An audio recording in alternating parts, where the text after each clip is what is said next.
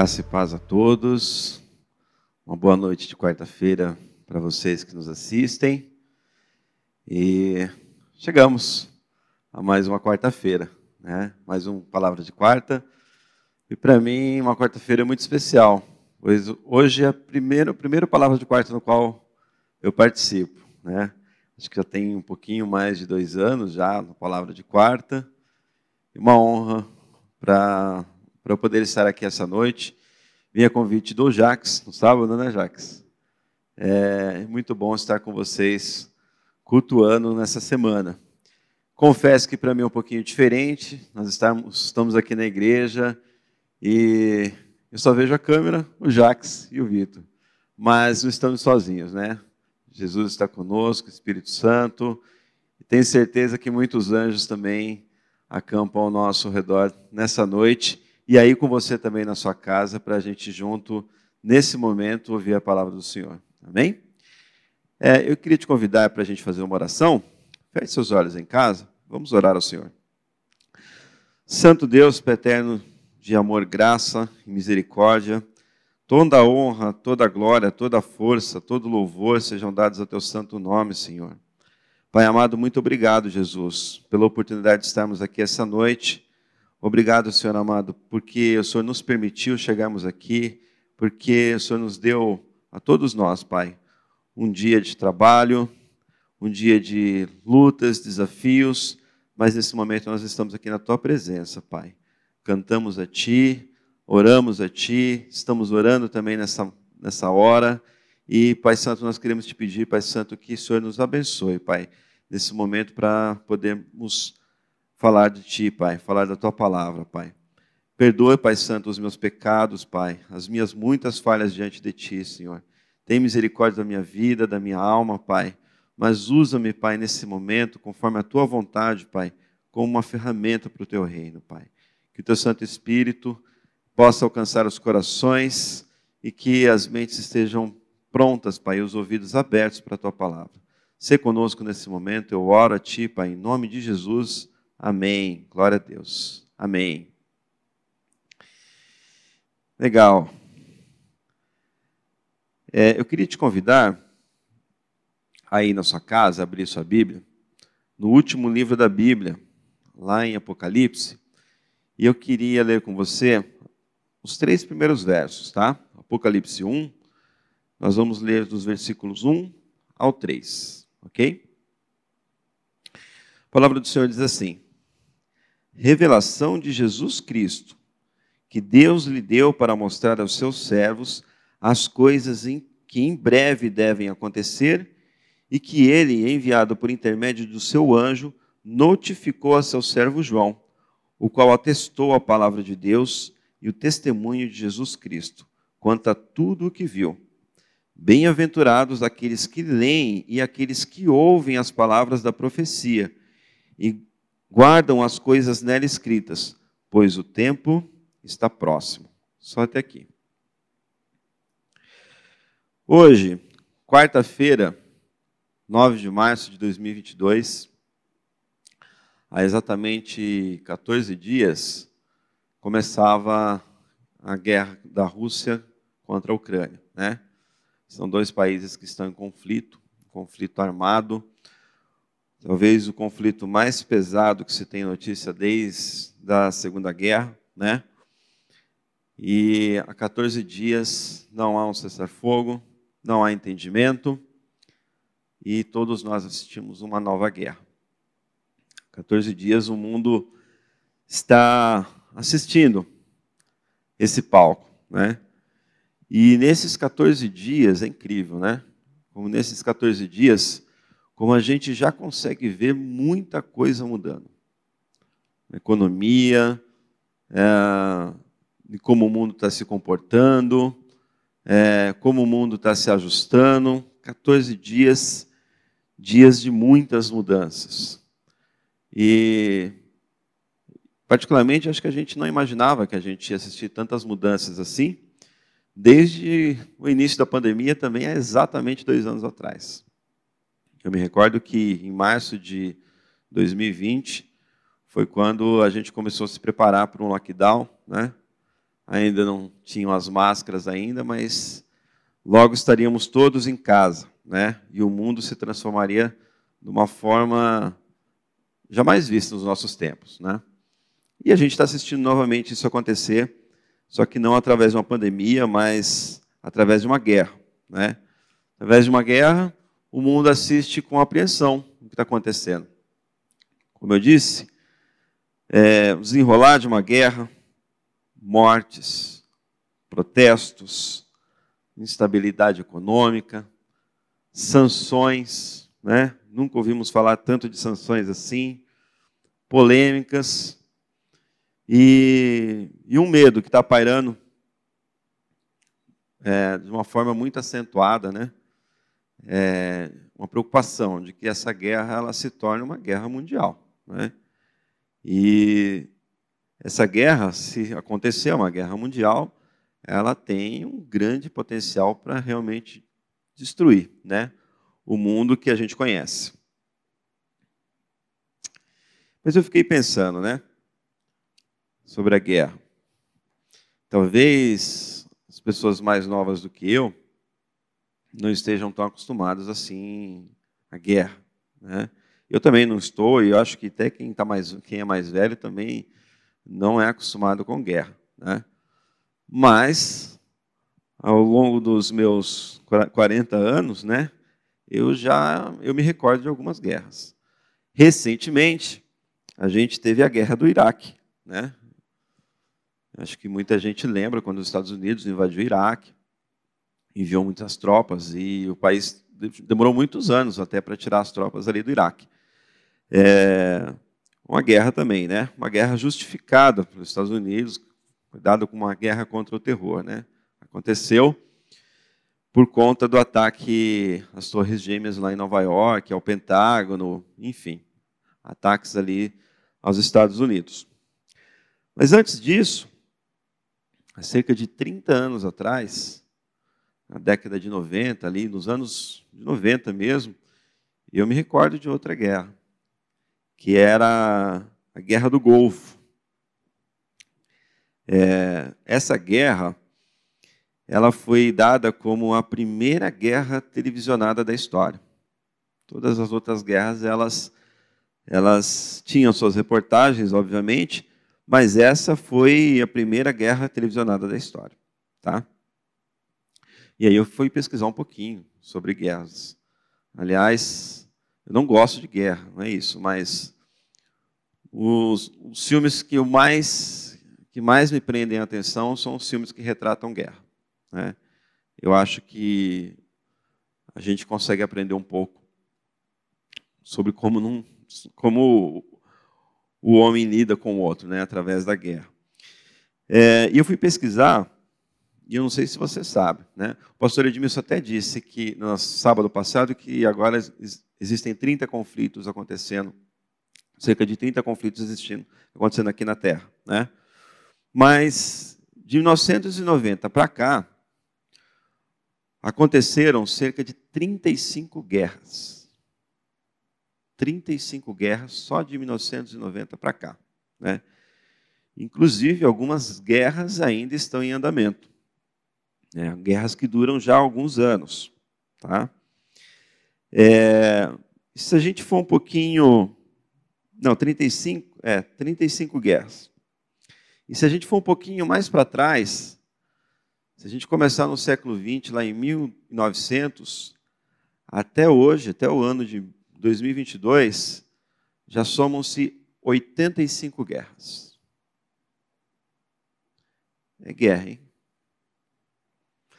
Para dizer que o, o mundo vive em pé de guerra mesmo, né? E trazendo esses dados, eu não estou querendo amenizar é, o caos que está acontecendo agora, nem o drama, né? nem a dor de quem está naquele país ali vivendo tudo aquilo, né? Nós mesmos conhecemos, temos uma, uma pessoa muito querida por nós, que é o Gustavo Piai, que graças a Deus conseguiu sair daquele local né? justamente ali de Kiev. A gente até veio falando dele de alguns, alguns sábados para cá. Tá? Mas é, o que eu quero trazer com esses números é mostrar para a gente que a guerra, as guerras, enfim, elas fazem parte do cotidiano humano. Tem feito parte do cotidiano humano, né? Está presente no cotidiano humano. Tá? É, a única diferença que muita gente vai, quem possa estar me ouvindo agora, né, e possa até me questionar, vai falar assim: é, Maico, ok, tem guerra para caramba que aconteceu, duas grandes guerras, mas nenhuma se compara com o risco agora. Né? A gente vive uma, uma guerra né, que ela tem um potencial muito destrutivo. Tá? É, e ela pode ser destrutivo tanto na perspectiva atômica quanto na perspectiva bíblica, né? E aí, eu acho que não só eu que fiz essa pergunta, né? Mas eu acho que muitos cristãos em todo o mundo devem estar se perguntando diante de um cenário como esse: estamos perto do fim? A gente está perto mesmo do fim? Será que o fim chegou?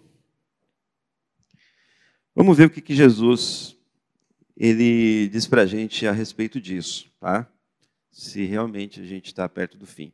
Aí eu queria te convidar aí na sua casa a abrir e deixar sua Bíblia é, aberta no Evangelho de Mateus, no capítulo 24, tá?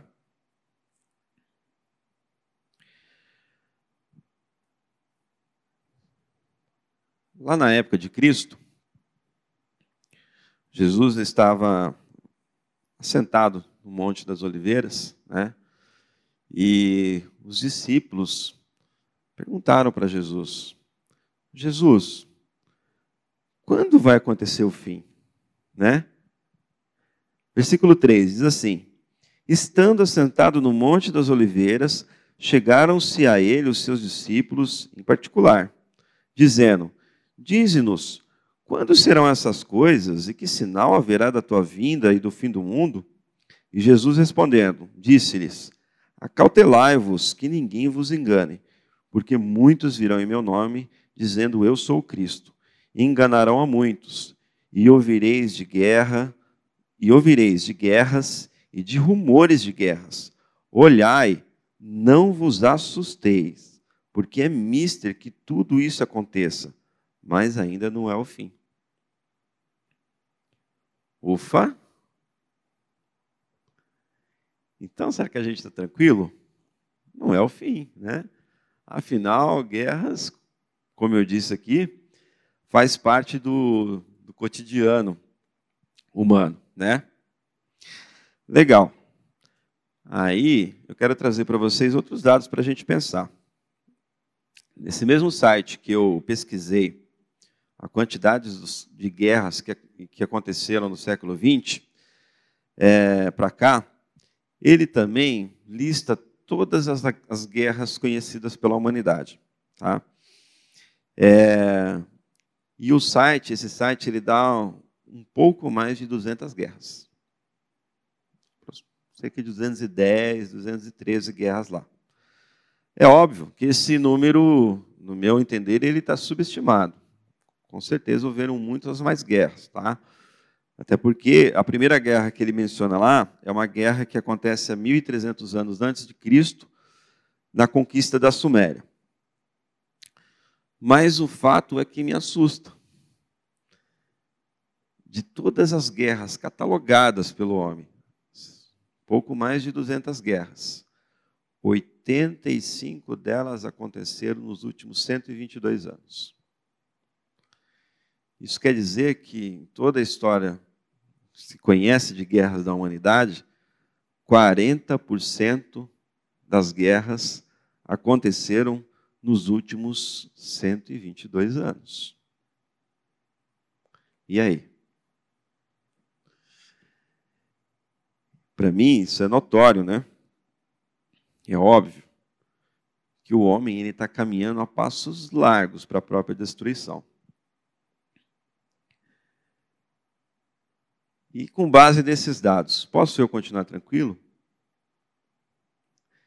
Jesus, ele alerta seus discípulos, né? Ele fala: "Não vos assusteis, pois é necessário que isso aconteça". Ou seja, o momento que a gente vive, segundo as palavras de Jesus, né? O Rei dos Reis, o Senhor dos Exércitos, né? Ele está falando para a gente: olha, não tenha medo, não tenha pânico, não tema o que está acontecendo no mundo, tá? Mas, nos versículos seguintes de Mateus 24, Jesus ele nos convida para uma reflexão do que há por vir junto com esse tempo de guerra. Eu quero te convidar a continuar comigo lá em Mateus. Versículos 7 a 8. Porque se levantará nação contra nação, e reino contra reino, e haverá fome, e haverá fomes, e pestes, e terremotos, em vários lugares. Mas Todas essas coisas são o princípio das dores.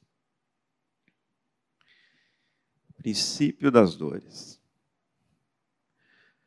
É, acho que todo mundo sabe que o princípio das dores ele é, ele é uma alusão ali ao momento que antecede o parto de uma criança, né? Mas eu acredito que só quem é pai, quem é mãe ou quem trabalha ali com partos, né? Sabe com mais profundidade o que significa o princípio das dores. Eu tenho duas filhas, né? E eu, eu acompanhei minha esposa é, no princípio das dores. E qual a minha experiência a respeito disso? Eu acredito que seja uma experiência da Pri também, que deve estar me assistindo nesse momento. Quando você descobre uma gravidez, né, vem aquele misto de alegria e medo, né? E, mas enfim, você vai vivendo o momento, né? O desenrolar da gravidez, os meses passando, a barriga crescendo, o primeiro chute,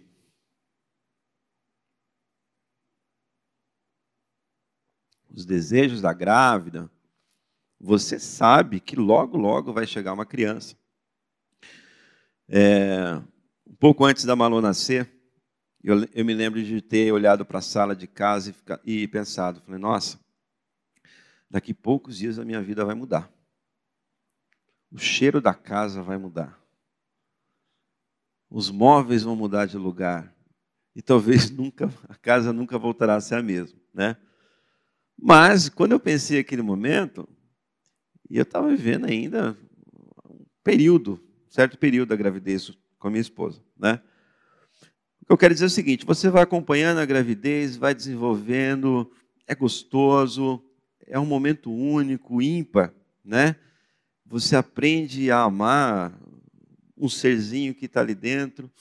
Você sabe que vai chegar, mas na verdade você sabe que vai vir, mas você não sabe como é. A verdade é essa, né? Só que chega o momento das dores. Da Malu foi em 9 de fevereiro de 2019. Era uma madrugada e eu estava me preparando para uma mensagem no sábado. Era uma sexta-feira e eu estava me preparando para uma mensagem no sábado. E eu acho que eu fiquei até umas duas da manhã, mais ou menos, preparando a mensagem. Me deitei. Quando deu três horas da manhã, a Priscila me acordou e falou: Michael, acorda. Chegou a hora. A bolsa estourou. E eu tive a oportunidade de acompanhar ela e, inclusive, assistir o parto, né? O parto normal. Mas o que eu quero dizer é o seguinte: a gente sabe que vai chegar mas você realmente não está preparado para as dores. E o que está acontecendo com a gente nesse momento, e o que Jesus vem dizendo para a gente, né, é que a gente está exatamente nesse ponto da história. Quando vocês ouvirem falar de tudo isso, pestes, guerras, rumores de guerras, fome. Ainda não é o fim, mas é o princípio do fim. São as dores. E o que acontece quando uma mulher está para ganhar um neném e você chega ali no princípio das dores? As dores podem durar poucas horas ou muitas horas, tem partos aí que duram quase 24 horas, não sei, talvez, não sei se existem mais tempo, mas é um curto espaço de tempo se você comparar o tempo das dores com o tempo da gravidez. É um espaço de tempo minúsculo. E a gente vive hoje, claramente, o princípio das dores. Ou seja, o mundo daqui para frente ele não vai parar de mudar. A gente vive agora o princípio das dores. Versículo 9 a 14. Então vos hão de entregar para seres atormentados e matar-vos-ão, e sereis odiados de todas as gentes por causa do meu nome. Nesse tempo, muitos serão escandalizados e trair-se-ão uns aos outros e uns aos outros se aborrecerão. E surgirão muitos falsos profetas, enganarão a muitos. E por se multiplicar iniquidade, o amor de muitos se esfriará. Mas aquele que perseverar até o fim será salvo. E este evangelho do reino será pregado em todo o mundo, e em testemunho a todas as gentes. E então virá o fim. O que Jesus quer nos alertar, e, quis alertar os discípulos naquele tempo, e, e fala para a gente nos tempos atuais, é que as guerras, a fome, as doenças, tudo isso, irmãos, são os menores problemas que a gente vai enfrentar. O pior de todos os problemas no tempo do fim não é essa violência toda apesar de ser dramática, ser dolorosa, de muitos cristãos estarem chorando nesse momento, mas o pior, o pior é a apostasia. Isso vai ser o pior entre todos, entre tudo que o que há de acontecer logo após o princípio das dores. De volta ao fim. Vamos voltar, quero voltar para o início, em, em Apocalipse, capítulo 13. Capítulo 13 ele retrata o momento da história que certamente há de acontecer. E, e é um momento que retrata muito essa apostasia e os cuidados que a gente precisa precisa ter. Lá no capítulo 13, João, ele tem uma visão do poder que vai dominar a terra nos finais do tempo. João ele vê uma besta saindo do mar. E, uma, e o mar a gente pode entender, obviamente, como muita dificuldade. Né? Essa besta, segundo a visão de João, ela tem dez chifres e sete cabeças. Essa besta, ela é a figura daquele que se opõe fortemente a Cristo. Esses chifres que ela tem é um retrato de poder. São dez governantes que vão, vão encher ela de poder. No decorrer do capítulo de João, ele descreve o anticristo como eu disse, que será apoiado por dez grandes governantes. E ele receberá o poder para governar, né, o poder do próprio Satanás. Esse cara, essa figura, será alguém cheio de blasfêmia, alguém contra tudo que é sagrado. No capítulo 13 diz que ele vai fazer uma cura milagrosa, e através dessa cura muitos vão adorar o dragão e a besta, que é, senão, o próprio inimigo e, e o anticristo. O, o seu governo acontecerá exatamente no tempo descrito por Jesus no versículo 9, que a gente leu ali de, de Mateus 24.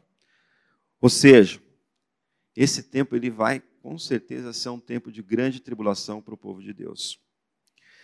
Nesse tempo, para vocês terem ideia, aqui no capítulo 13, ele diz que os santos serão vencidos pelo anticristo numa batalha.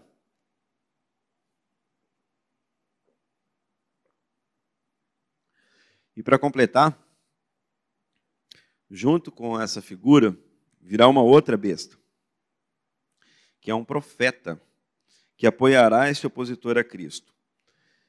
João descreve esse profeta como, como alguém que se parece com um cordeiro, mas fala como o dragão.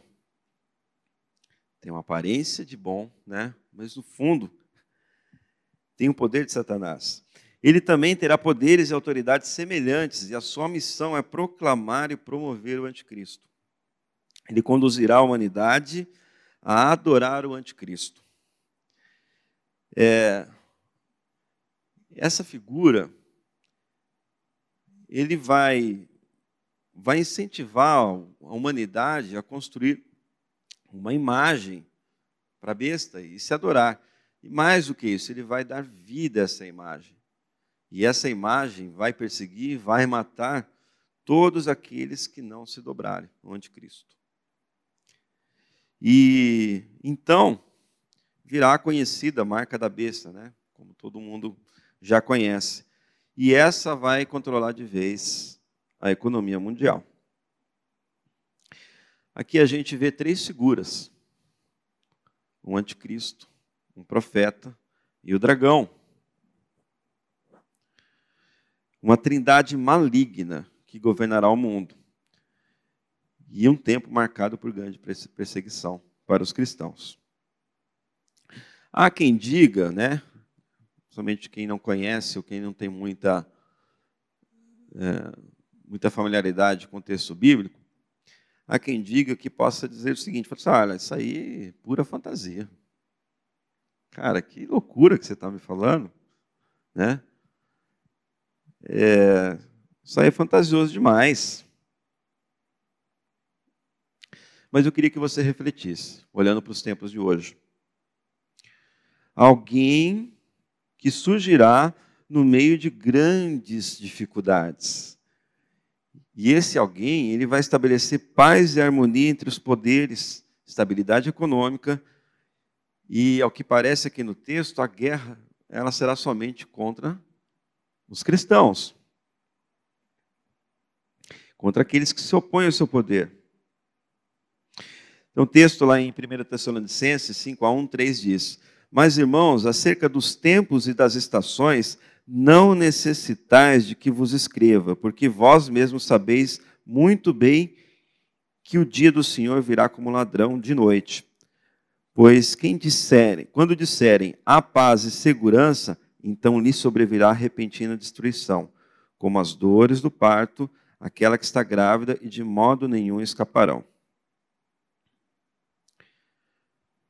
Outro dia eu estava eu estava assistindo um podcast do Rodrigo Silva e alguém perguntando para ele sobre os tempos também que a gente vive, se tem é, alguma similaridade com, com as profecias bíblicas. E ele fala, ele falou assim, olha, eu sou cristão, mais ou menos assim, tá, gente? Ele fala, eu sou cristão, mas no mundo que a gente vive hoje, né, é, parece lógico que haja um governo mundial. A gente já caminha para uma, uma moeda única, união de vários países. É, como é tudo unido, como o comércio todo é unido, faz muito sentido você ter um governo único.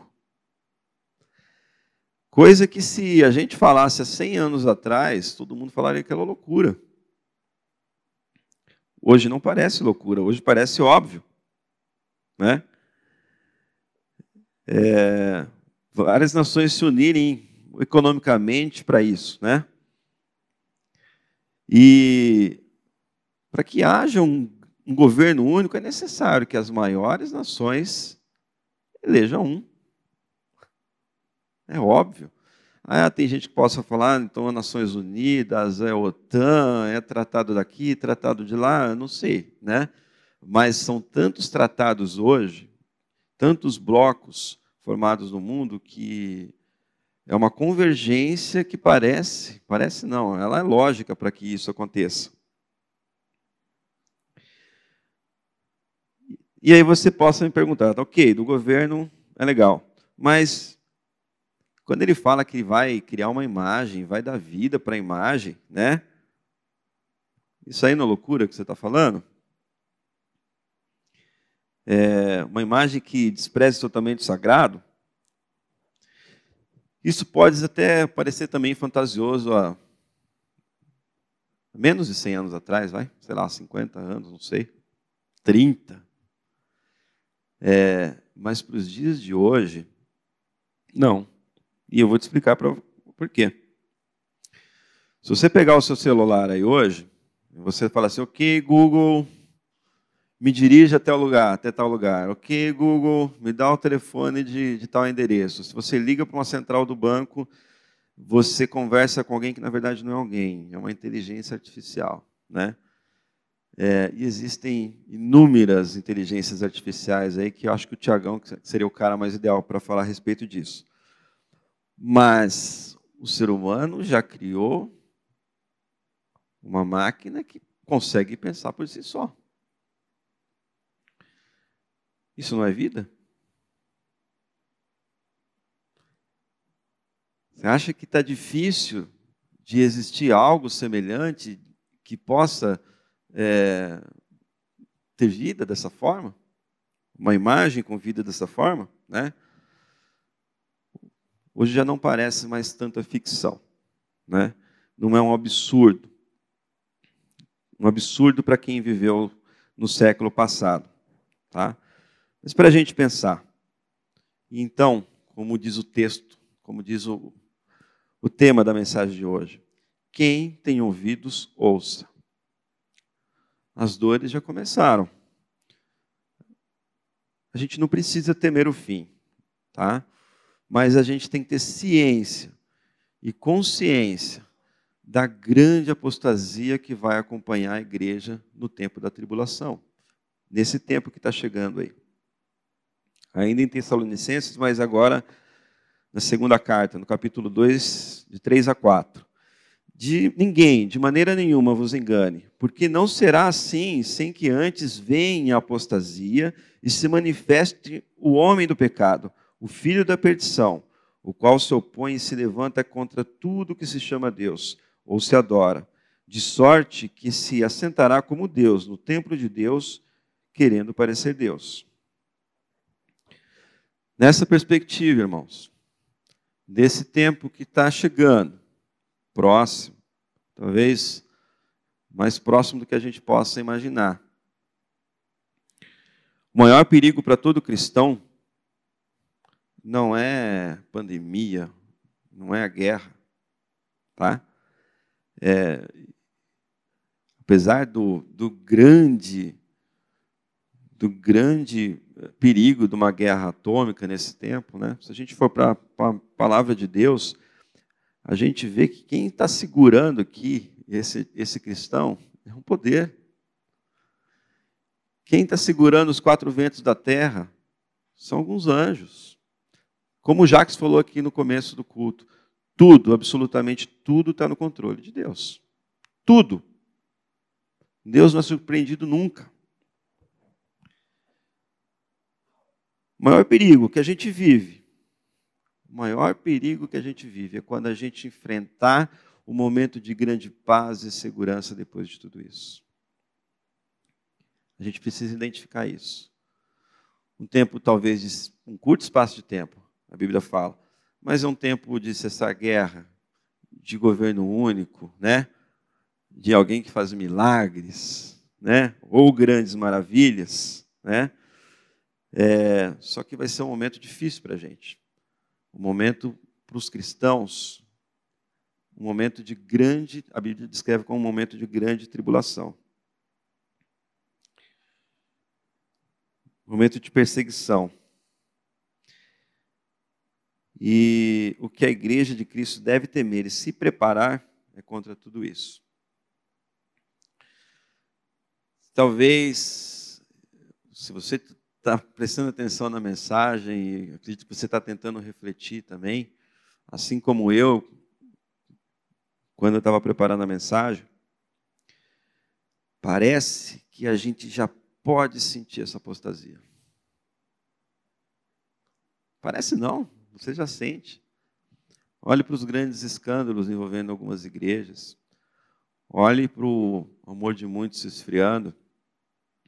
Olhe para o descaso das coisas sagradas. Olha para as agendas diversas do mundo contra os valores de, de Deus. Olha para tudo isso, olha quantos cristãos estão deixando a fé e seguindo o mundo, não vendo mais sentido da nossa fé. Olha como a gente está. Tem mais, tá? Esse período de apostasia, ele ainda vai gerar uma nova igreja, mas não uma boa igreja. No capítulo 17, Apocalipse, ele chama essa, essa igreja de a grande meretriz. Ela será uma igreja corrompida, ela vai andar montada no anticristo, montada nessa besta. Ela será rica, ela será próspera, ela vai se alegrar e vai se embriagar com o sangue dos santos. Mas não se engane, essa igreja ainda assim será odiada por esse mesmo anticristo, será traída pelos governos da terra e ela será devastada. E você possa estar pensando, Maico, até agora você só falou coisa pesada, né? Até agora se fosse para você converter alguém aí, eu acho que você não ia converter, não, porque a conversa é pesada, tá? E a igreja de Cristo nesse caos todo? A igreja. A igreja conhece o fim. Apocalipse 7, 13 e 17.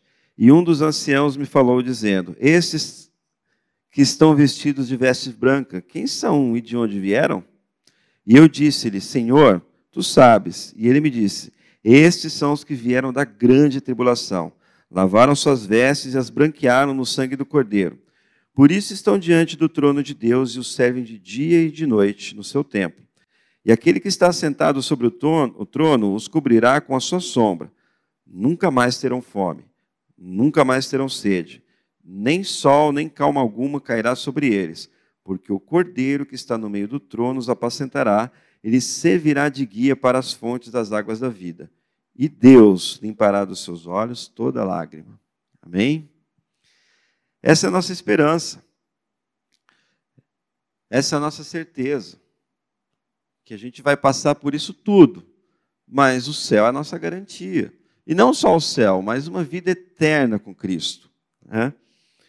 Mas a pergunta é, hoje, tá? A gente não passou pela tribulação, não sei se a gente está começando.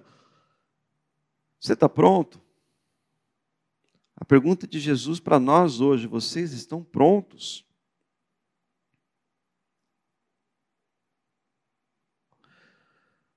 O livro de Apocalipse, ele não é um livro de enigmas, de um enredo fantasioso, jamais imaginado por Hollywood. Ele é um livro, como a gente viu no começo, que fala da revelação do próprio Jesus Cristo a quem? A sua igreja para enfrentar esse tempo.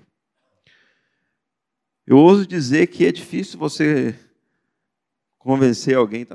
ninguém convence ninguém, é o Espírito Santo que convence, né? Mas eu acho que é difícil uma pessoa ler o Apocalipse e se converter.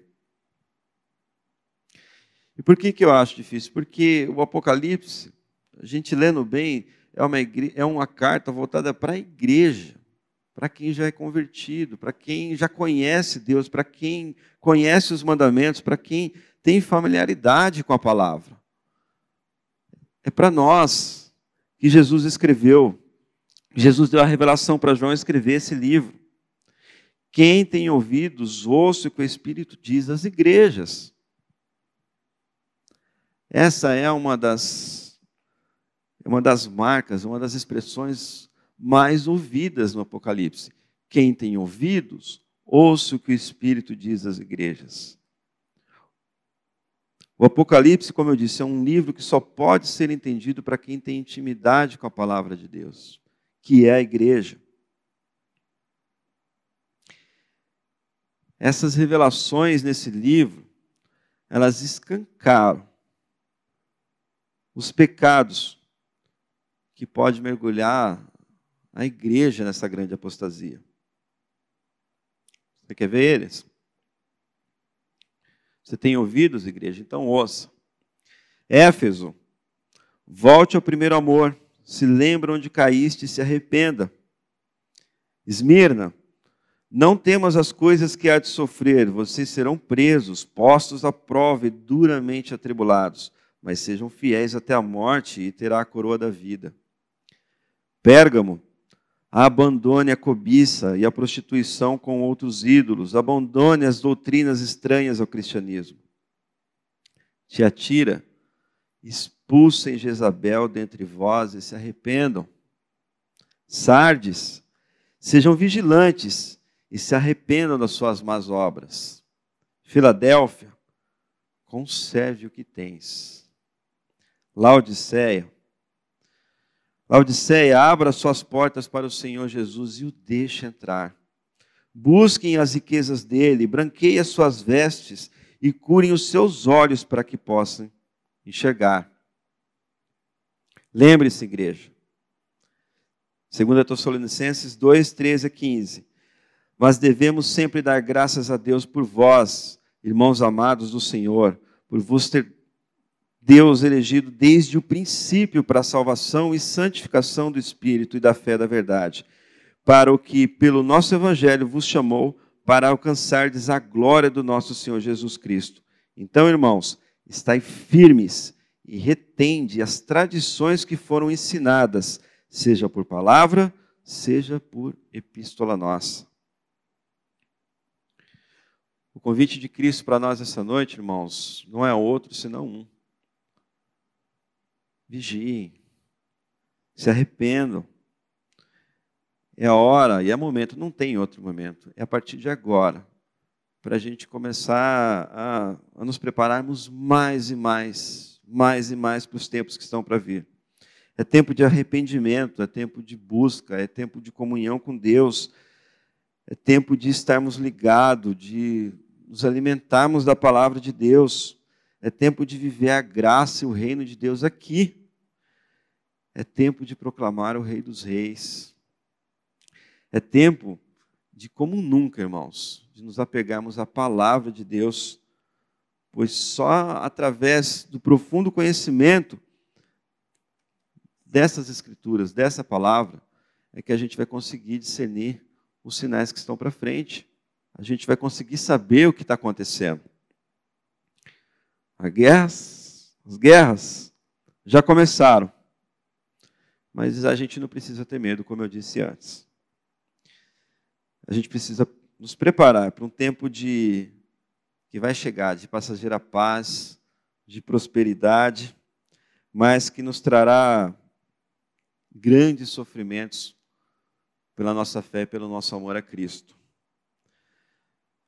Mas Ele, Jesus Cristo, a Ele, Ele vai nos enxugar toda lágrima, nos dará uma nova cidadania, um novo corpo, novas forças e uma vida que jamais se acaba.